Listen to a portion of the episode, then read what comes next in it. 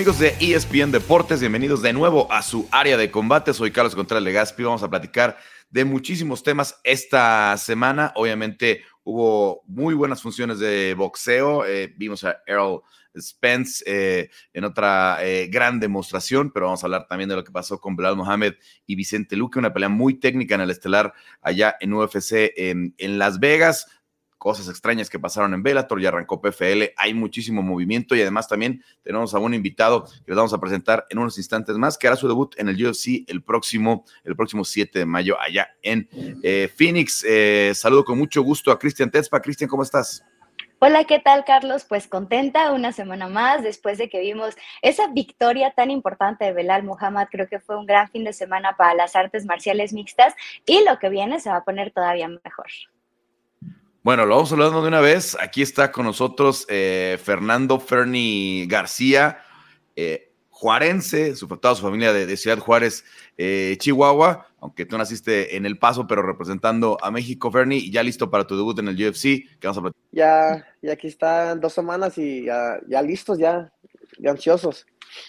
Bueno, pues vamos rápidamente con lo que fue el estelar del fin de semana pasado, una pelea que va a mover las 170 libras. Eh, Cristian Belal Mohamed enfrentando a Vicente Luque. Sabíamos que Luque es un finalizador, eh, pues eh, de verdad implacable, puede finalizar con las manos, con las piernas, tiene una, serie de, de, sumisiones muy complejas y parece que Belal tenía muy bien hecho el plan de juego para, para que Luque no le hiciera daño sí qué cosa, ¿no? Es cuando, cuando te das cuenta de la evolución que ha tenido peleador. Desde la primera vez que se enfrentaron, cuando lo finaliza Vicente Luque, los pasos de Belal Muhammad han sido agigantados, ha mejorado en cada una de sus áreas y además ha potencializado las cualidades que tiene dentro del octágono, ¿no? En este caso, pues el neutralizar el ataque que tiene Vicente Luque, todos los recursos que tiene tanto de pie como en el piso, de controlar los ataques, de alargar la pelea, porque él sabía que si la pelea se iba vieja, iba a tener ventaja sobre un Vicente Luque que se fue apagando, que no pudo contrarrestar pues toda esa lucha y esa presión por parte de Belal Muhammad. Y ahora tenemos a un eh, peleador con ocho eh, con ocho combates sin conocer la derrota, que se pone en la fila eh, por ese cinturón de las 170 libras, que además ya pidió a Colby Covington o a Kamsat Shimaev. Fernie, ¿tú cómo viste a, Belal, sobre todo lo que hacía eh, con las patadas medias, para mantener la distancia? Eh, siempre que Luque trataba de entrar con esa derecha tan poderosa que tiene, lo, lo, lograba controlar la distancia. ¿Cómo viste este, este ajuste? Obviamente tú que, que preparas también tus peleas. O sea, una pelea muy inteligente, como dijo Cristian, um, lo, lo neutralizó demasiado. No lo dejó hacer nada. los pasos laterales, izquierdas para derechas, estuvo circulando el octágono todo el tiempo. Uh, y Luke lo estuvo persiguiendo todo, el, toda la pelea, pero nunca, nunca supo en realidad qué hacer. Este, se estuvo muy paciente hasta cuando encontró los derribes y, los derribes, o sea, los derribes lo, lo gastaron, cada round lo tiró. Y bueno, Belal que está eh, prácticamente eh, listo para cosas grandes. ¿Con quién les gustaría verlo eh, en la siguiente, de, esta, de esta parte del top de la división? Obviamente, sabemos que Kamar Usman ya tiene amarrada esta pelea con Leon Edwards. Difícilmente van a salir de eso, por más de que haya rumores de Conor, etcétera, etcétera. ¿Con quién deberíamos ver a, a, a Belal Mohamed en la siguiente? Híjole, yo creo que las dos opciones que él daba me parecen eh, muy viables. Por un lado, un combate contra Kamsat, eh, eh, Kamsat Shimaev, creo que sería muy bueno porque veríamos realmente el nivel que tiene Shimaev con la lucha y lo que podría hacer con un peleador tan complicado como lo es Belal Muhammad y que además le juega así a los finalizadores. Entonces yo creo que por ahí sería muy interesante. Y bueno, también la fórmula con Colby Covington, ¿no? ya conocemos el estilo de ambos, creo que a las 170 libras le costaría un poco de trabajo ver esa pelea porque sería muy técnica, eh, muy inteligente por parte de los dos, eh, muy neutral. Entonces me parece que ese también sería un paso lógico eh, para Belal Muhammad. Sin embargo, creo que para que él tuviera ese paso por el cinturón, algo contra Shimaev sería muy buena opción para él. Bueno, la verdad es que Obviamente, la de Kimaev sería una pelea que haría mucho más ruido, probablemente sería una pelea eh, con mucha mayor expectativa por lo que ha venido generando Hamzat. Pero eh, técnicamente, eh, Fernie, ¿tú crees que tiene Belal suficiente para detener la lucha y, sobre todo el cardiovascular de Colby Covington? Yo digo que sí, yo digo que a los dos lo puede ganar. Eh, lo malo es que ahorita que ah, está que número 5, ¿verdad? Entró al 5, sí. entró al 5, o sea, yo digo que no va, no va a pasar una de esas dos peleas, o sea, es muy bueno, ¿verdad? Es muy bueno y está número 5, o sea, Colby no creo que va a bajar hasta pelear al 5, especialmente con Belal, es demasiado bueno, mucho riesgo, y Kamsa le, le, acaba de, agarrar, de ganar al número 2, tampoco creo que se va a querer bajar hasta pelearle al 5 especialmente como se ha estado viendo Belal, es demasiado bueno y mucho riesgo ahí, se me imagino, para los dos. Este, yo digo que sí tiene la lucha para ganarle a, y el físico para ganarle a los dos. El, más incómodo, sin duda, eh, por ahí están algunas otras opciones. No sé si Gilbert Burns, eh, Wonderboy Thompson, que siempre se, obviamente, eh, tiene su, su, capacidad de estrellato por ahí, pero ellos yo creo que van a empujar para, ir para arriba en el ranking. Veremos si se los conceden. Obviamente tiene una esquina 100% latina prácticamente. Ahora ya con, eh, con Mike Valle, estuvo con él Horacio Gutiérrez, eh, muy de cerca.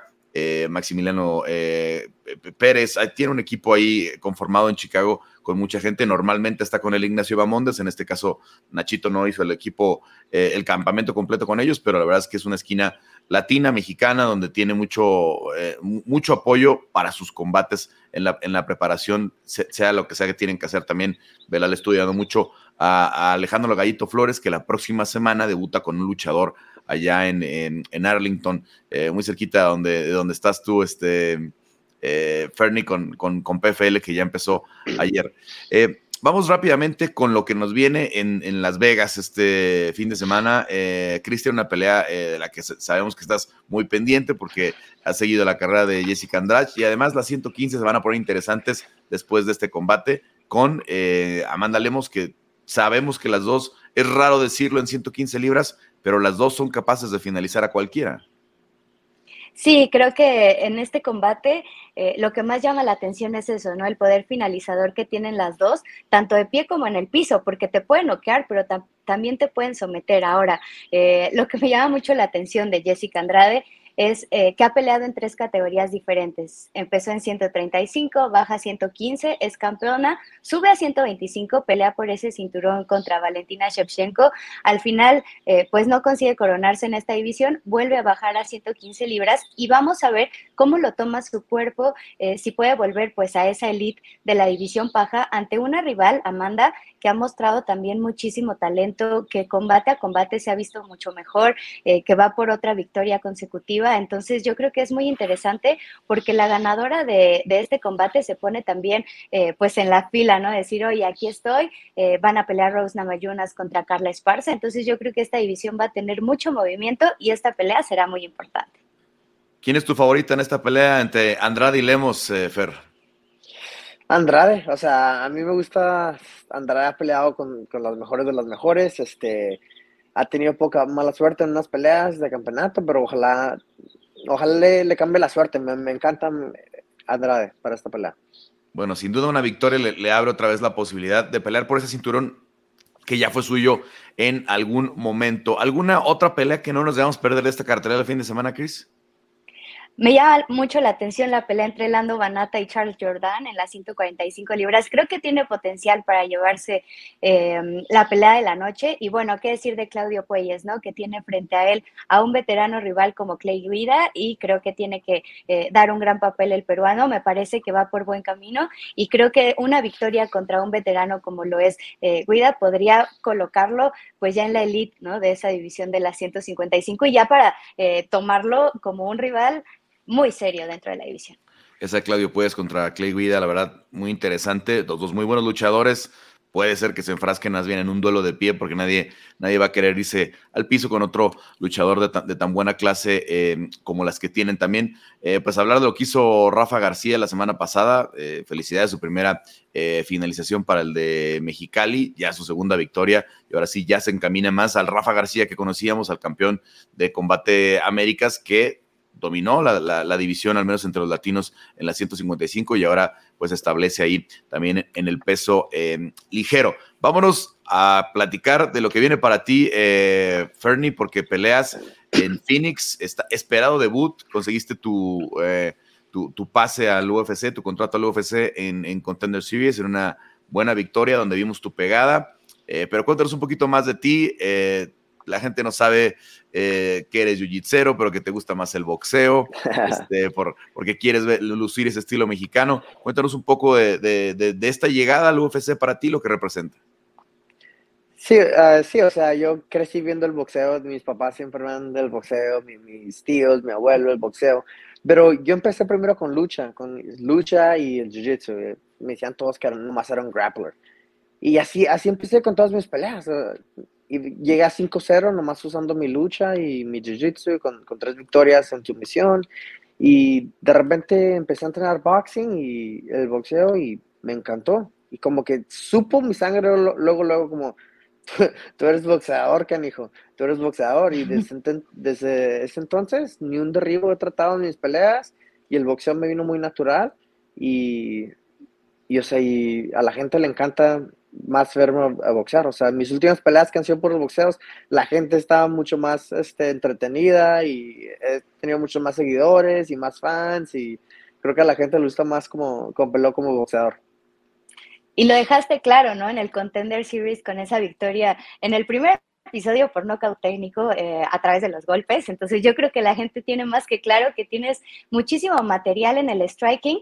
Y hablando un poco sobre tu debut, ya han pasado algunos meses desde esa pelea en la que ganaste tu contrato. Eh, ¿Cómo te has enfocado, pues justamente para tener una presentación exitosa dentro del octágono en una función tan especial como UFC 274? O sea, ah, la preparación no, no, ha cambiado, como siempre, como siempre me, está, me he estado preparando para todas mis peleas. Yo llevo preparándome dos, tres años, este, ayudando a mis compañeros que tienen peleas en el UFC.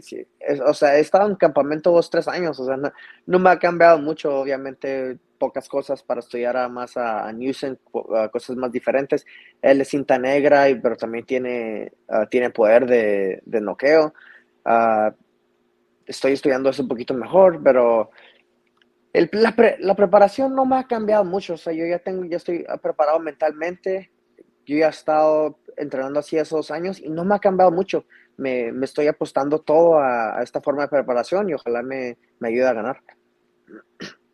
Fue una, eh, fue una espera larga, eh, Fernie. ¿Por qué crees que, tardaron tanto los, rivales en decir sí a, tu combate eh, en específico? Obviamente, si vemos tu, récord, ¿es, ¿es 10-1 o 9-1?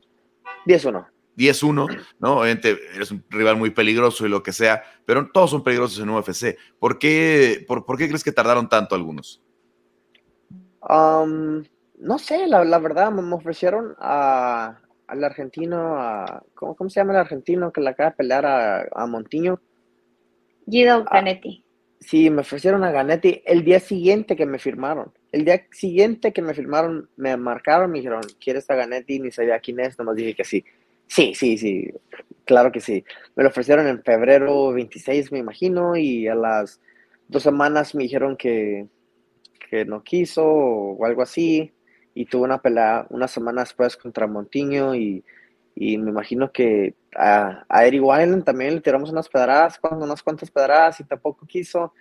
Este, y pues Journey Newsom me imagino que no estaba en no está en posición de decir que no, me imagino. Lleva, lleva unas cuantas pérdidas ahí y no creo que se atreva a decir que no. Pero también él no tiene miedo a nadie. Le, peleó a Pilarte, le peleó a Ramos, le ha peleado a Costa. O sea, él también se faja contra el que sea y eh, por eso estoy tan emocionado a pelear contra él. Sí, pinta definitivamente para hacer una buena pelea. Eh, cuéntame un poco cómo ha sido el camp. Este, quedaste en Fortis, eh, allá en, Dallas, o en, bueno, la zona de, Texas. Er, es, una, es, una, es un muy buen campamento y que realmente ahorita tienen casi cada semana eh, compañeros en, en, si no es en UFC, en otras ligas importantes. Sí, sí, por supuesto me quedé aquí en Dallas con el equipo Fortis. O sea, este equipo me gusta mucho uh, coach Safe le gusta mucho la disciplina y yo siempre creciendo con mi papá siempre he sido así. La disciplina viene primero. No tienes nada sin disciplina. Y este coach así maneja las cosas y es, un coach que sabe ganar, un equipo que sabe ganar. O sea, uh, todos los que han firmado con UFC han ganado sus 3, 4 peleas. O sea, las expectaciones de mí están, están muy arriba y es un equipo que sabe ganar, es lo principal porque estoy aquí. Todos saben ganar, el coach sabe ganar, eh, por eso estoy aquí. Ahora, eh, la división de las 135 libras es una de las eh, más polarizadas en el sentido de que pelean muchas leyendas como José Aldo, Dominic Cruz, eh, um, peleadores con muchísima historia, Shaw, Frankie Edgar, y tenemos también pues a los peleadores de la nueva sangre que han llegado con muchísima fuerza, lo vimos con Piotr Jan, lo vemos con Marlon Vera, con Song Yadong. ¿A ti en qué eh, rubro te gustaría eh, pues empezar a enfrentar rivales? O sea, ¿te emocionaría más como ir enfrentando pues estos veteranos que ya son leyendas, que han hecho una gran historia? ¿O te gustaría ir eh, pues paso a paso y entrar con los de nueva sangre y pues ser parte de esta, de esta oleada? No, a mí obviamente me, me encantaría entrar con las leyendas, las, contra las superfights de las leyendas. Pero no sé si a las leyendas no creo que les guste pelear a los a los chavitos, a los chavitos que van, que van entrando. No, me imagino que no, que piensan que no tienen mucho que ganar, pero sí, obviamente me encantaría. yo quería que mi primera pelea fuera Eddie Wildland, ojalá y gane y para enfrentarme con él uh, en, agosto o septiembre. Uh, Eddie Wildland y sí, como dices tú, esos dos, esos nombres de leyendas me encantaría pelear contra todos. Pero pues, una pelea, una pelea primero y, a ver qué pasa. Sí, porque la verdad es que eh, la 135, como decía Cris, está llena de prospectos que en poco tiempo han hecho eh, nombre también, ¿no? Obviamente Sean O'Malley, Adrián Yáñez, eh, Kyler Phillips. Estamos viendo a estos chicos que llegan y ganan cinco o seis peleas muy rápido y no es una división donde sea fácil hacerlos. Es que vamos paso a pasito a pensar en, una buena pelea en, Phoenix, obviamente, Fernie, y y bueno, pues nada más eh, para la gente, ¿dónde te pueden seguir en, redes sociales? Eh, sé que andas muy activo en el Twitter y en, el Instagram también. sí, este es uh, Team F García, nomás es T-E-A-M-F García. Es mi Instagram y mi Twitter. Y sí, ahí me pueden seguir, ahí muy activo también en los dos. Para, para los que quieren eh, leer a Fernie hablar de MMA y también de fútbol, ¿cómo ves a la selección? Pues enojado, enojado con el tanta que no le marca a Chicharo. ya que agarra el teléfono. Indignado, nomás, no puedo creer. Checo todos los días a ver si ya le marcó a, Chicharo. Sigue metiendo goles y, nada de nada. Así, la plática ya en, todos los medios está con eso y ahora ya cada vez más los medios estadounidenses se están llevando también con el asunto. Obviamente aquí en México se habla, se habla todo el tiempo. Por todos lados es, es la plática Chicharito, sí o no a la selección. Sí, no puedo creer que no la ha marcado, o sea, no tiene, no tiene goles. Se quedó con Henry Martin y, y Funes Mori. Lleva Chicharito 20 goles en sus últimos 23 partidos. Y si quiere también se puede llevar a Vela, o sea, una llamada. No puedo creer lo que está haciendo. Bueno, bueno, ojalá que se componga ese asunto, a enfocarse en, la pelea de Phoenix. Eh, Fernie, muchas gracias. Vamos a estar realmente pendientes la próxima semana, ya que andes por allá en la Fight Week. Y pues eh, nos vemos pronto por acá en área de combate. Muchas gracias, Carlos. Bye, Chris. Gracias, gracias por todo. Bueno, ya nada más para eh, cerrar, Cristian, obviamente empezó eh, la temporada de, PFL, eh, se puede ver eh, por ESPN Deportes en los Estados Unidos, grandes peleas, lo de Clay Collard en contra de, de Jeremy Stephens fue súper intenso, muchos dicen por ahí la mejor pelea en la historia de PFL, ha habido muy buenas peleas en la historia de PFL, habría que sentarse ahí a verlo, y pues más o menos malas noticias, Emiliano Sordi pierde en su debut de esta, de esta temporada, eh, y también eh, la, buena para los latinos es que este eh, Alexander Martínez, el paraguayo, se lleva la victoria. Vamos a ver cómo se mueven por ahí los rankings. Primera semana y viene ya la actividad de mexicanos, la próxima con el Gallito Pérez. Gallito Flores, Gallito Flores. Sí, yo creo que hay que estar muy pendientes de Gallito. Eh, a lo mejor eh, no tuvo como un paso exitoso dentro del eh, Contender Series, pero le podría ir bastante bien dentro de PFL. ¿Y qué tal Jeremy Stephens, no? diciendo que le iba a ir muy bien en PFL, que el nuevo aire le iba a caer mucho mejor ya después de tantos años dentro de UFC. Lo prometió y lo cumplió, ¿no? Porque fue un gran combate. Al final se llevó esa derrota, pero Clay Collard también demostrando que está para asuntos serios. La verdad es que esto, eh, Clay Cora lo demostró desde el año pasado porque él le dio la recepción a Anthony Peris cuando venía Anthony Peris como la gran firma de, PFL, entre algunas otras, porque la temporada pasada también firmaron a Verdún, eh, a muchos eh, ex UFCs, a Cara de Zapato, que ahora es campeón de las 205 libras, y también tuvo una finalización de 28 segundos, muy interesante en, en, el debut también de esta temporada, pero a final de cuentas llega Petis, todos decíamos va a dominar eh, la división y Clay Collar le muestra estas manos que tiene. Clay Collar es un caso que yo creo que pronto vamos a hablar mucho más de él porque él ha estado alternando la carrera de MMA con el boxeo profesional. Tiene 15 peleas de boxeo profesional, por ahí marca 9, 6, 3.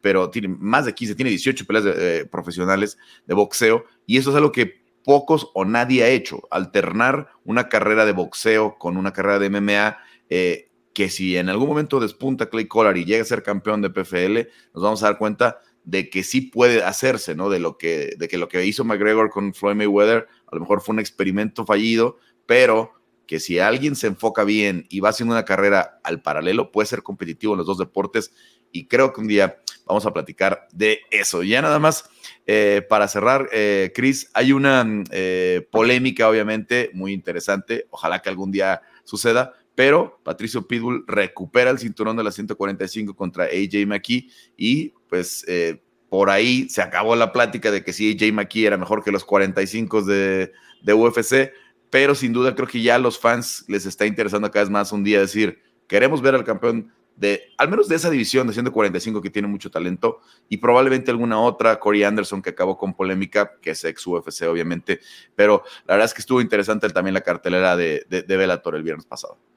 Sí, y además hablas de un Patricio Pitbull que ha ganado eh, cuatro, cinco, seis, ocho peleas de las últimas nueve, entonces es un peleador espectacular. Creo que muchos eh, lo quisieran ver, eh, pues también competir contra los 145 de, UFC, porque además es la categoría que ahorita tiene más talento, que tiene más competencia, eh, que tiene como más variedad. Entonces yo creo que sería pues una gran opción. Y la verdad es que hablar de Patricio Pitbull es hablar también de experiencia, 38 peleas profesionales y 23 de ellas han sido por finalización. Entonces no hay nada más que decir, ¿no? Con, con Pitbull. Y bueno, en la esquina con, él, este exitoso eh, Eric Albarracín, polémico, siempre polémico, pero eh, exitoso coach que fue el creador de la última versión de Henry Sejudo, eh, de ahora lo que le ha ayudado a, este, a Davison Figueredo, etcétera, etcétera, que ha probado ser un, buen coach, a pesar de que por ahí tiene algunos detalles polémicos con Adesanya, con Brandon Moreno, con varios rivales de sus de, varios de los peleadores rivales de sus, de sus, de sus entrenados, de sus, muchachos. En fin, pues, pues muchas gracias, Chris. Hasta acá lo que platicamos de MMA en la semana aquí en Área de Combate. Y vamos también eh, con Quique Rodríguez para platicar de boxeo. Gracias a ti. Bueno, ahí se alcanzaron a, ver unos segunditos. Eh, Quique, pues ¿cómo viste el fin de semana? La verdad, muy interesante. Y lo que nos viene también en los pesos completos. Hola Carlos, ¿cómo estás? Saludos a todos los amigos de área de combate. Eh, pues la verdad es que fue un fin de semana eh, intensísimo en actividad boxística. La, función allá en, eh, en el Estadio de los Vaqueros de Dallas, bueno, fue larguísima, tuvo muchísimas peleas y muchísimos, muchísimas cosas que mencionar. Bueno, empezando por el combate estelar entre Jordani Sugasi y Errol Spence Jr., un combate en peso welter. Había muchísimas dudas respecto a qué iba a mostrar arriba del ring Errol Spence Jr. después de hacer solo una pelea en tres años, ya que sufrió un accidente automovilístico que lo dejó fuera de actividad mucho tiempo. Y luego, previo, un par de semanas antes de aquel combate con Manny Pacquiao en agosto pasado, eh, pues resulta que salió y, revisarse con tres doctores, salió con un desgarre en el ojo derecho. Y hablar en un deporte de, eh, eh, hablar en un deporte de contacto sobre una lesión en el ojo, pues, híjole, pues sí debes de pensar si sigues practicando esta disciplina o no. Eh, creo que vimos a una muy buena versión de Errol Spence, una versión un, poco distinta incluso a la que conocíamos de él, un, boxeador mucho más agresivo, mucho más frontal, eh, que espera, eh, que, aceptaba el intercambio. Y creo que eh, llegó, a, llegó a pelear así ante Ugas, Carlos, porque él, él, él en, el, en el gimnasio estudió esta posibilidad y al final le salió, pero a la perfección. Veía el fin de semana mucho la plática otra vez de si ya que está de vuelta, eh, Errol Spence está para que hablemos del mejor libra por libra. ¿En qué lugar debe estar en esa, en esa clasificación? Yo, yo lo pondría entre el 5 y el 10. Eh, sí, sí creo, básicamente, eh, todo este tiempo de inactividad sí me parece que descartó a un boxeador como Errol Spence de esta conversación, pero pues al mostrarse como se mostró arriba del ring, lo que él implica para la industria del boxeo, creo que sí hay que devolverlo a esta lista. Yo te digo, yo lo pongo entre el 5 y el 10 y creo que eh, pues cerca, cerca de Terrence Crawford, que creo que es tal vez la pelea más esperada que podría haber, bueno, una de las peleas más esperadas que podría haber ahorita en el boxeo. Vamos a ver si se va eh, manejando, cómo se va desarrollando. Eh, en la misma cartelera vimos a, Isaac Pitbull eh, con este, con este, pues, knockout que, que, otra vez lo catapulta, ¿no? Y, abre otra vez la ventana de si viene la pelea con Ryan García, si viene una pelea, pues otra vez de nombre para él. Sí. Sí, eh, fíjate que es muy curioso el caso de el Pitbull porque eh, es un boxeador que, que, se ha enganchado con el público de una manera espectacular. Yo hasta podría usar el término inesperado.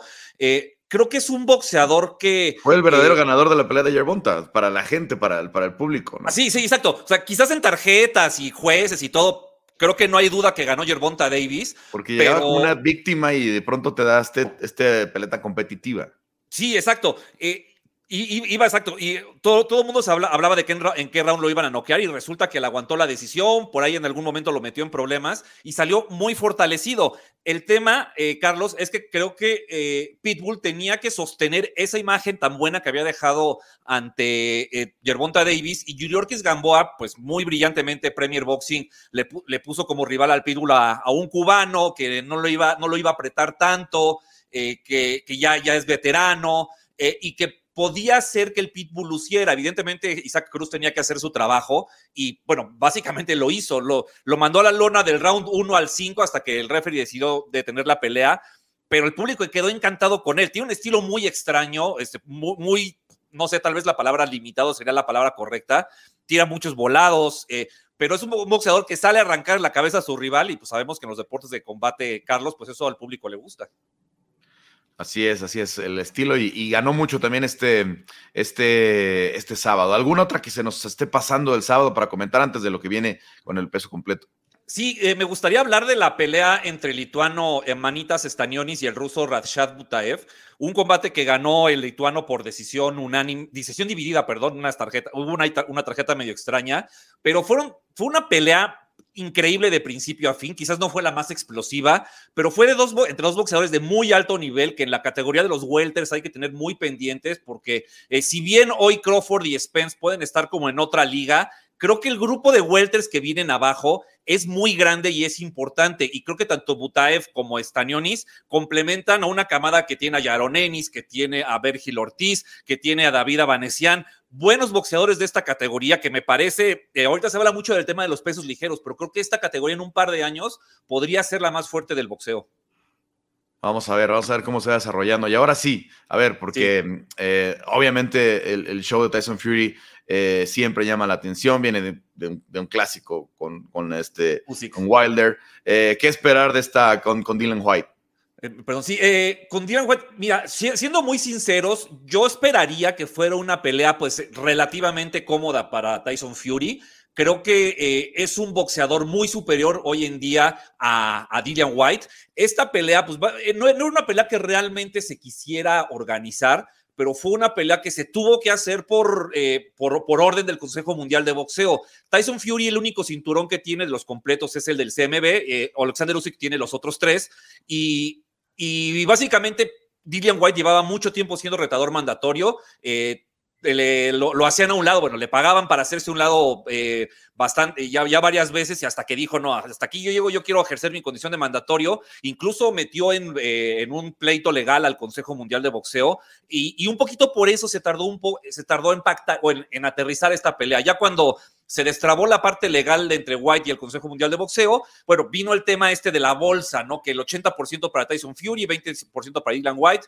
No estaba de acuerdo eh, White en este aspecto, pero al final de cuentas, eh, los argumentos de Top Rank eh, y de Frank Warren, que son los promotores de, Tyson Fury, pues eran, eran los correctos, ¿no? Era un boxeador, es un boxeador con más trayectoria, que tiene más títulos, que que, ha ganado muchísimo más dinero que Dylan White, que es un boxeador que, no había pasado, creo, de los 300 mil dólares en, en cuanto a bolsas, y por eso se decidió eso. Al final, con muchos trabajos aceptó Dylan White.